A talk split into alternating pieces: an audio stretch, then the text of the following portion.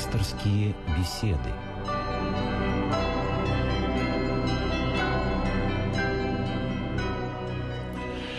Здравствуйте, дорогие друзья. Меня зовут Игорь Гмыза. Я ведущий сегодняшней программы «Пасторские беседы» из цикла «Мир. Человек. Слово». У меня в гостях сегодня священник, отец Владимир Соколов. Добрый вечер. Добрый вечер. А, должен сказать, что желающие принять участие в обсуждении сегодняшней темы могут это сделать, позвонив к нам в студию по телефону прямого эфира Радио России 956 15 14. Ну, а тема, а, предложенная для сегодняшней беседы, на мой взгляд, Э, чрезвычайно интересно и многообразно. Мы будем говорить о церкви и современной культуре. Отец Владимир, э, говорят, что начало 20 века э, в России было знаменовано ну, в общем-то, таким противостоянием между светской культурой и э, церковью. А, но вот уже к началу 21 века а, не осталось, по большому счету, ни того, ни другого. Э, и теперь, когда нам хорошо, мы слушаем попсу, а когда нам плохо или тревожно, то мы бежим в церковь. В результате проиграли и культура, а, и настоящая церковь. Что вы думаете об этом? Ну, я думаю, что это трагический разрыв э, культуры и культа. Потому что настоящая культура, ее корень всегда в культе сокрыт. Потому что культ – дает основные ценности. И человек смотрит на мир глазами мировоззрения культа. Это уже так сказать, вещь ясная всем. И такой трагический разрыв, он, конечно, отразился на мировоззрении народа. И сегодня э, те, кто являются потребителями и производителями вот той культуры, о которой вы говорите, э, они э, питались совершенно другим мировоззрением. Если человек это слизь на космический, или космическая пыль, то, соответственно, э, это рождает и определенную культуру. Это культура, э, я бы сказал, такая, как ночной бабочки, которая живет там одну ночь и летит на свет и погибает в этом свету. Поэтому это культура тех, кто не знает вечной жизни, не верит в нее, э, не знает Бога. И, соответственно, эта культура, она или увеселительная, развлекательная, или э, это бизнес. Ну, вся ли культура э, современная одинаково э, плохо? Вот смотрите, большинство современных православных изданий признавая, в общем-то, положительную культуру, классическую культуру, национальную, народную, напрочь отметают культуру современную во всех ее видах и проявлениях, называя ее, не знаю, там, порождением дьявола и одним из видов сатанизма. Насколько правомерен вот такой подход и оправдано такое отношение к современной культуре? Я думаю, что это неоправданный подход. Почему? Потому что культура всегда двойственна.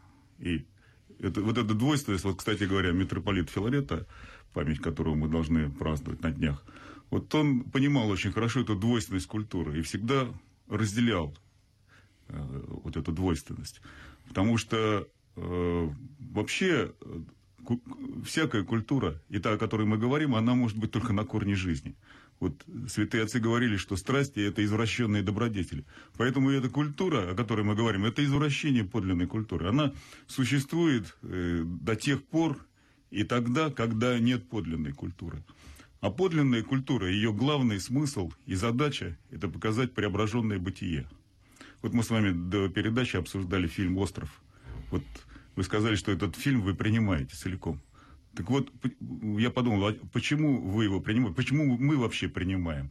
Потому что этот фильм о преображенном бытии, о, о преображенном человеке, к которому каждый человек стремится. И каждый человек, когда смотрит этот фильм, думает, а это как-то про меня, это как-то относится ко мне. Вот в чем подлинная культура. И если э, мы находим хоть какие-то отголоски или намеки в современной культуре на это, она принадлежит уже той высокой культуре. А, но ведь, э, смотрите, фильм «Остров» Павла Лунгина, который мы упомянули э, в этом разговоре, в общем-то, получается один из немногих э, примеров, когда о православных ценностях говорится, ну, скажем так, без ложного надрыва да, без да, да. какого-то излишнего пафоса. Очень трудно получается нести истинную культуру. Вы понимаете, истинная культура не обязательно в том, что мы пойдем сейчас с хоругами, иконами, или будем говорить об иконах, лампадах, свечах, или о догматике. э, культура не обязательно должна об этом говорить. Понимаете, можно говорить о природе, но о природе преображенной, о природе световой. Ну вот возьмите Васильева пейзажи, там, или Саврасова пейзажи. Понимаете, это пейзажи, которые несут э, световую наполненность. Они плоть от плоти православной культуры, в которой главная тема – это аскетическая тема преображения, приобретения света. Это э, культура как сказать, молчания, культура будущего века, культура преображения, наполненности светом. И если мы это видим, это опять напоминание нам, зрительное, образное напоминание об этой задаче. Хотя там ни слова не сказано. Там вот у Саврасова есть, так сказать, там намек, храм стоит. Вот. А у Васильева это просто наполненность светом. И поэтому, когда мы встречаем какой-то поэтический образ или поэзию, в которой не говорится об этом, но она ведет нас к этому преображенному миру. А есть просто какая-то православная пошлость, я бы назвал ее, когда Э, поэтому это, это уже не явление культуры, это явление идеологии, причем навязчивой такой агрессивной идеологии, которая, кстати говоря, не выполняет свою задачу, а наоборот противоположную задачу выполняет, отталкивает от церкви, от Бога отталкивает, потому что сделано это пошло, безвкусно и неталантливо. Вы слушаете программу «Пасторские беседы». В гостях э, в студии сегодня священник отец Владимир э, Соколов. Говорим мы о церкви и о современной культуре. У нас есть телефонные звонки. Э, и до нас дозвонилась Елена. Елена, здравствуйте. Слышите ли вы нас? Алло. Да, здравствуйте. Это с вами говорят из Питера. Слушаем. Я хочу спросить у батюшки его мнение вот это самое, исторически наша страна, она всегда была христианской, то есть, ну, это и Иван Грозный, Александр Невский, да, то есть вот эти страшные времена, когда было очень тяжело, и люди э, помощь получили от э, церкви, от Бога, ну, мы э, вспомним Владимирскую икону Божьей Матери, ну, я не буду э, это самое историю вот, вспоминать. И все-таки в семнадцатом году те же самые русские люди храмы рушили. Это же ведь не был десант, это же ведь не было татарского ига. Сами русские храмы стали рушить, причем это было массово. Значит, что-то в них вот случилось, вот э, выход в самосостояние. Можно говорить, что атеизм там, но атеизм был свойствен, конечно, интеллигенции, потому что они стали отходить от церкви. Я к чему говорю? Вы понимаете, когда было очень это самое трудное время, церковь не помогла. И люди, поэтому, мне кажется, храмы рушили. Сейчас очень тяжелое время в нашей стране. И я вчера, вы знаете, в Питере сл- э, слышу, что появилась даже икона Сталина. Но вы меня извините, у меня такое вот чувство, что когда же вот мы получим ум, то есть, то есть, когда церковь, она будет, ну, я не знаю, нашей гордостью. Ну, чтобы не было такого, что вот я хожу в православный храм, потому что мои прадеды там молились, и я это самое крещена в православии, чтобы я гордилась своей церковью, потому что любой православный скажет, да, Бог есть. То есть вот эта вера в Бога, она все равно же присутствует э, в каждом человеке. Но почему тогда появляются вот такие моменты стыда вот за нашу культуру? Ну, слушайте, икона Сталина изображение Сталина имеется в виду. Вот этот, в общем-то, вопрос. Почему вот все-таки вот Спасибо, Елена. Вопрос ваш понятен, э, я надеюсь, э, для да. моего сегодняшнего гостя. Ну, во-первых, э, с конца начнем. Об иконе Сталина. Это все-таки не икона Сталина, а это икона, на которой изображена Матрона московская. Потому что она там изображена с нимбом, как святая. А Сталин изображен как персонаж. Правда, так сказать, персонаж центральный, конечно. Вот. Но э, что касается этой иконы, то, в общем, ее сняли, и она была вывешена в одном из храмов, ее сняли сейчас. И священник, который это сделал, он, в общем, строго наказан за это, потому что это такое самоволие. Вот. Поэтому это бы, не, не церковное решение, не церковный акт, он осужден, этот акт. Вот. Э, что касается э, вот той революции, о которой вы сказали, конечно, надо сказать, что а, вот та православная пошлость, так сказать, в культуре и в культе, которая, так сказать, осела, и которую осознавали, кстати говоря, митрополит Филарет, всячески выступал против этой такой православной пошлости. Он был очень творческий человек. И она породила определенный тип верования, который мы называем фарисейским. И этот тип верования очень неустойчивый.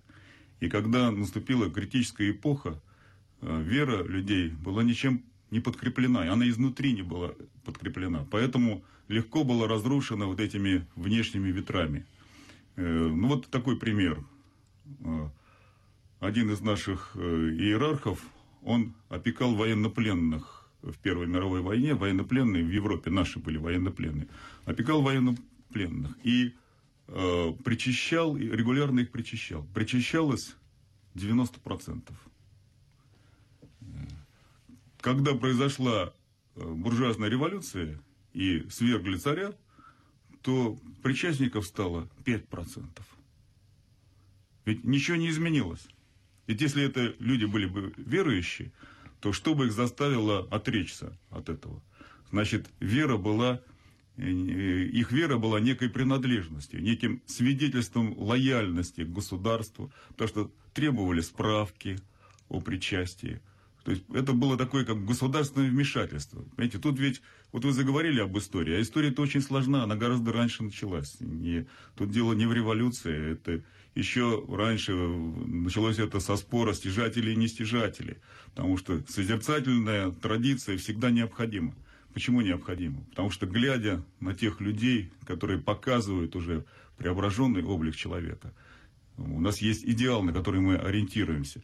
А когда вот эту исихасскую традицию стали не пресекать, ну, как бы отводить в сторону от э, культурной жизни и от культурного влияния, а социальная сторона только выперла, то мы и получили социальную революцию в результате. А при Петре мы знаем, что введен, введен, введен был государственный надзор над церковью. Это, конечно, ломало всю структуру, потому что задумка и проект был совершенно другой. Вот тут надо вспомнить патриарха Никона. Это еще фигура неоцененная и по-настоящему еще не понятая, не понятые его труды. Потому что у него как раз была идея такого симфонического действия церкви и государства. Причем именно в культуре, начиная с политики и э, экономики и Э, искусства и всего прочего. Вот его, его проект не был осуществлен, ну, по многим причинам, я сейчас не буду углубляться в историю. Так что здесь вы правы, внутри были эти причины. Но в то же время мы должны понять, что и снаружи было сильнейшее давление.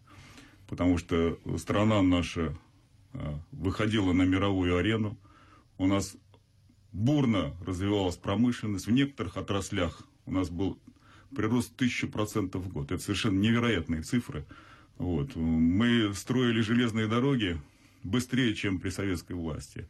Быстрее и больше строили дороги. У нас электростанции были многие уже построены, спроектированы, метрополитен был спроектирован и так далее. То есть бурно мы развивались. И это мешало, конечно.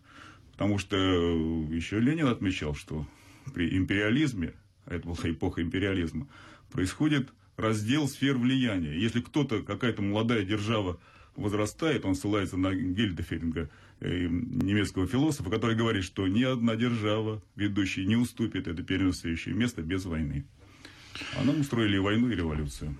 956-15-14 вы слушаете программу «Пасторские беседы» из цикла «Мир. Человек. Слова». В студии сегодня священник отец Владимир. А, говорим мы о церкви и современной культуре. Продолжают поступать телефонные звонки а, с вопросами на связи. Наш слушатель Виктор. Виктор, здравствуйте. Здравствуйте. Вопрос такой. В настоящее время церковь и, патриар... и владе... власти церковные захватывают многие музеи, которые сохранили Э, культурные ценности захват. И второе, поддерживает, по многим вопросам, поддерживает существующую, навязываемую населению э, культуру. Как вот объяснить такое несоответствие? И второе, фактически вот церковь была раньше крупнейший владелец землевладелец, сейчас опять захватывает школы, землю. И, в общем-то, оформляет это как собственность. Спасибо. Спасибо за вопрос. 956 15 Знаете, 14. так сказать, надо правильно формулировать. Вы говорите о захвате. Что значит захватывать церковь? Захватывает это, когда, знаете, приезжают какие-то такие бойцы, заходят и захватывают. Государство отдает церкви то, что было в ее э, пользовании. Отдает это, так сказать, закон, который, кстати говоря, на европейском уровне принят, и причем э, нас обязывает этот закон выполнять. уже вот, в международных отношениях. Поэтому это исполнение закона. Церковь возвращает. Церковь, кстати говоря, не может все принять. Вот. Это еще многое не отдано ей. Она просто не может это обеспечить. Но никакого захвата здесь нет. Это я не знаю, вы какой-то литературы начитались, очевидно. Поэтому тут речь не идет о захвате, а о возврате. И возврате не просто культурных ценностей, а культовых ценностей. Ну вот э, пример, например, Третьяковской галереи и, и храма и святителя Николая в Лаврушинском переулке, он свидетельствует о том, что икона Владимирской Божьей Матери возвращена в культовое пользование, но она же является одновременно и музейным экспонатом, и сохраняется по музейным канонам. Значит, возможно это сотрудничество музея и храма. Возможно. Вот. Что касается захвата земель, то опять это какой-то, так сказать, абсурд. Как Нет, ну здесь, церковь... да, здесь надо да. либо э, излагать факты э, да. непровержимые, либо это голословное обвинение, да. э, эмоции, поэтому... Но у нас не, невозможно захватить землю. У нас есть законы, по которым мы можем получать землю. Причем земли церкви не отданы, кстати говоря. Такого закона нет. Продолжаем наш э, разговор с отцом Владимиром о церкви и современной культуре. А если мне не изменяет память, э, святой Василий Великий в своем слове к юношам о том, как можно получать пользу от чтения языческих книг, писал, что язычники почитают своих героев, а, которые ради целей а, не столь уже благих, возможно, с христианской точки зрения, совершали всевозможные подвиги, проявляли разные особенные качества души. И вот при том условии, что христиане не должны выдвигать для своих подвигов такие же цели, им все же им все же можно многому научиться из созданной язычниками культуры. А скажите, пожалуйста, вот может ли в таком случае, а, не знаю, там Гарри Поттер или Человек-паук быть положительным героем для наших детей? Ведь они совершают свои подвиги как бы для благих целей, но при этом являются совершенно нехристианскими персонажами. Понимаете, дело в том, что э, вообще э, часто в этом споре ссылаются на то, что русские сказки полны такими вот магическими какими-то заклинаниями, персонажами, которые представляют магов, волшебников там, и так далее. Да, но я что-то не помню ни одной сказки, чтобы эти герои были главными героями. Нет, но в русских-то сказках там вообще все просто. Да? Там для того, чтобы найти нечистую силу, Нужно пойти за три девять земель, перейти через э, гнилое болото, да, войти в, в какой-то лес, и вот там путем долгих-долгих мучений добраться-таки, наконец, до этой проклятой избушки на курьих ножках, в конце концов. А нынешняя культура говорит о том, что э, эти персонажи, они здесь, они рядом они вот э, тот человек, с которым ты встречаешься за обедом, он вполне может оказаться э, вот этим вот оборотнем, который может прыгать Не по стенам. рядом, а он является как бы героем, э, да. типом, так сказать. И с ним можно взаимодействовать, эпохи, да. с ним можно э, дружить, с ним можно общаться. Вот это особенность э, современной культуры это не просто даже современная культура, а нашего времени, именно нашего времени, потому что наше время – это кризисное время. Сегодня мы, так сказать, уже столкнулись с реальным кризисом, причем глобальным кризисом.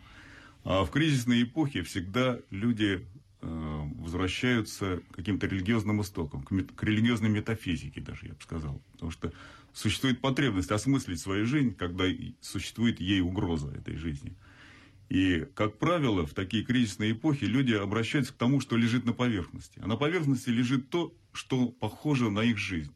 Вот я недавно прочитал книгу одного оккультиста, и когда я читал ее, я думал, насколько это сходно с таким научным мировоззрением. Вот, насколько это близко, потому что там ну, буквально время также определяется, как в науке. Там э, человек, он занимает определенное такое место в этом пространстве, там все измерено, там все влияния, они учтены и так далее. Только другие масштабы этих влияний. И человек, который привык к этому, он вдруг открывает себе другой масштаб. И это он думает, что это религиозный масштаб. А на самом деле такой оккультный, магический масштаб. А на, и на самом деле это архаичная религия. Вот это архаичные пласты, они в первую очередь выпирают. И они сегодня предложены в массовом масштабе предложенная вот эта новая эпоха, New Age, так, пропагандируемая эпоха на Западе, она э, сопровождается определенным мировоззрением. И это мировоззрение на всех уровнях. Э, оно внедряется, оно поощряется, публикуются определенные книги, передачи определенные. То есть это такая вот э, намеренно проводимая кампания. Причем эта кампания для того, чтобы, как кажется тем, кто это делает, чтобы выйти из кризиса, как бы пролонгировать это. А на самом деле это то же самое мировоззрение, только в другой, более расширенной оболочке. А это значит пролонгировать этот кризис, это значит его усилить. То есть крах будет еще сильнее. Вот. И поэтому вот мне кажется, что произведение, такое произведение, как Гарри Поттер, оно является одной из сторон этого проекта. Причем рассчитанное на подрастающее поколение. Вот. Хотя я думаю, что отношение к этому произведению должно быть сложнее. Сложнее. Вот вот э, Зякон Андрей Кураев, он часто поднимает такие полемические вопросы, и вот и о Гарри Поттере. Это, оно сложнее, но мы сейчас говорим не о сложности, потому что мы с вами и начали разговор о, о двойственности культуры. И, конечно, это произведение, оно совершенно, несомненно, двойственное и даже двусмысленное. Вот. Но э, раз такое увлечение все-таки сегодня этим произведением, то надо это читать вместе с детьми.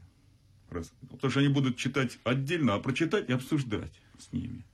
Обсуждать и обсуждать. Ну, для этого же как минимум надо понимать, о чем идет речь. Да? Когда да. Э, я вижу э, в телеэфире рекламу э, нового тарифного плана мобильной связи, но угу. почему-то молодые люди, обаятельные, которые танцуют да. там э, брейк-данс, у них вдруг в темноте вспыхивают желтым светом глаза. Да. Мне становится э, не по себе. Я задаю себе вопрос, да. кто тогда эти люди с желтыми глазами? Угу. Да, когда я вижу рекламу э, нового парфюма для мужчин, на котором знаю, значится для зверя, который внутри тебя. Для какого зверя, задаю себе я вопрос этот. Но я уверен, что 95% людей не задают себе этих вопросов просто в силу того, что они а, не, не понимают, о чем идет речь. Вот об, об этой двойственности. А, но это к слову. У нас есть еще один телефонный звонок. Александра Тимофеевна у нас дожидается давно. Здравствуйте, Александра Тимофеевна. Александра Тимофеевна Алло. дожидается давно. Здравствуйте, Александра Тимофеевна у нас. Алло. Да-да. Алло. Слушаем вас. Это колонна на проводе. А, раба Божия Александра, батюшка, благословите. Бог благословит. Алло. Да-да, мы вас слушаем. А, батюшка, благословите. Бог благословит. А, вопрос такой. Я хожу очень давно в храм. И вы знаете, у меня происходит очень большое смущение в таком отношении, что читая, когда святых отцов и других вот э, батюшки очень крестное знамение делают очень поспешно и небрежно, понимаете? Получается какое-то смущение. Вот э, читаешь Матрону, допустим, московскую или другую, э, других, э, понимаете, они даже вот настолько углубленно были ямочки искали, чтобы это, понимаете, а когда вот сейчас смотришь на современных священников, они очень поспешно и небрежно делают. А мы старые люди, понимаете, это у нас, э, так сказать, смущение такое, и получается как бы вот осуждение, не приведи Господи, мне это не нужно. Но, понимаете, ну, как бы вот, понимаете... А в чем ну, ваш вопрос? Все в храме вопрос Божий. в чем? Это сообщение или вопрос? быть какой-то страх Божий. И вот пришел все. Потом, еще второй вопрос. Понимаете, вот я одного не понимаю. Почему сейчас не пишут при храмах? Значит, написать мобильные телефоны отключить, с губами красным не входить, в брюках не входить. Почему? Но это храм Божий. Должен быть страх Божий. Мы же вообще сейчас живем в таком... А, Хорошо, э, спасибо, Сформулируйте ваш вопрос. Вот я без Бога не до порога. Да. Поэтому, понимаете, я вот не понимаю этого. Почему все молчат? Почему это вот так? Вот, понимаете, вот у меня это такое смущение. Спасибо. Простите, пожалуйста. Вот, да. ну да, да, вопрос так и не был задан. Вопрос не был задан. Ну, в общем, можно, так сказать, его сформулировать. Это вопрос за того, кто пытался его задать. И можно ответить, значит, на него.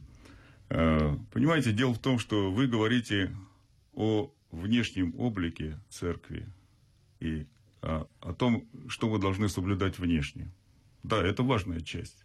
Но запомните, что это не главная часть. Потому что Э, крестное знамение – это есть символ того креста, который мы берем на себя. Есть ли в нас этот крест? Несем ли мы, мы его? Распяты ли мы внутренне? Распяли, распяли ли мы себя со своими страстями? Жертвенно ли мы живем?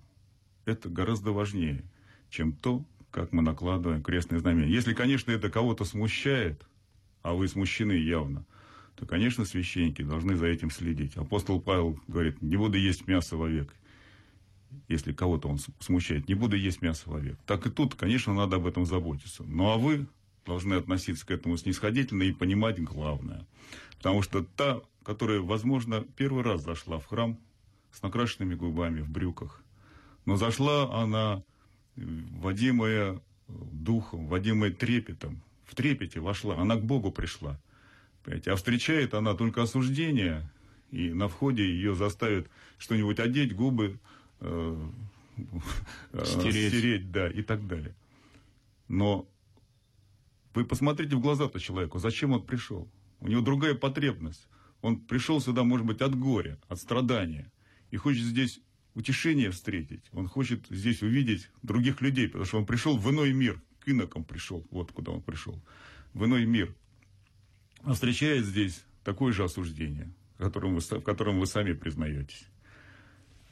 А, у нас осталась минута до конца эфира. Я бы хотел все-таки вернуться к теме нашего разговора. А можно ли, а нужно ли как-то противостоять тем процессам, о которых мы говорили, и нужно ли это делать в современных условиях? Конечно, несомненно, надо противостоять. Только противостояние, вот опять же мы должны правильно формулировать. Когда мы говорим противостоять, то значит сразу возникает образ, так сказать, баррикад, чего-то. Нет, созидать надо. Надо созидать так, как христиане в свое время э, созидали э, культуру христианскую пользуясь языческой культурой, пользуясь ее ценностями. Они созидали, они создали культуру внутри культуры, государство внутри государства, гражданство, небесное гражданство среди земного гражданства.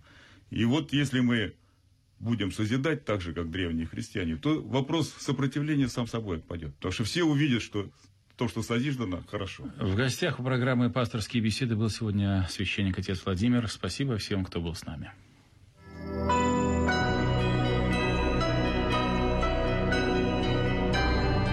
Слушали программу «Пасторские беседы» из цикла «Мир, человек, слово».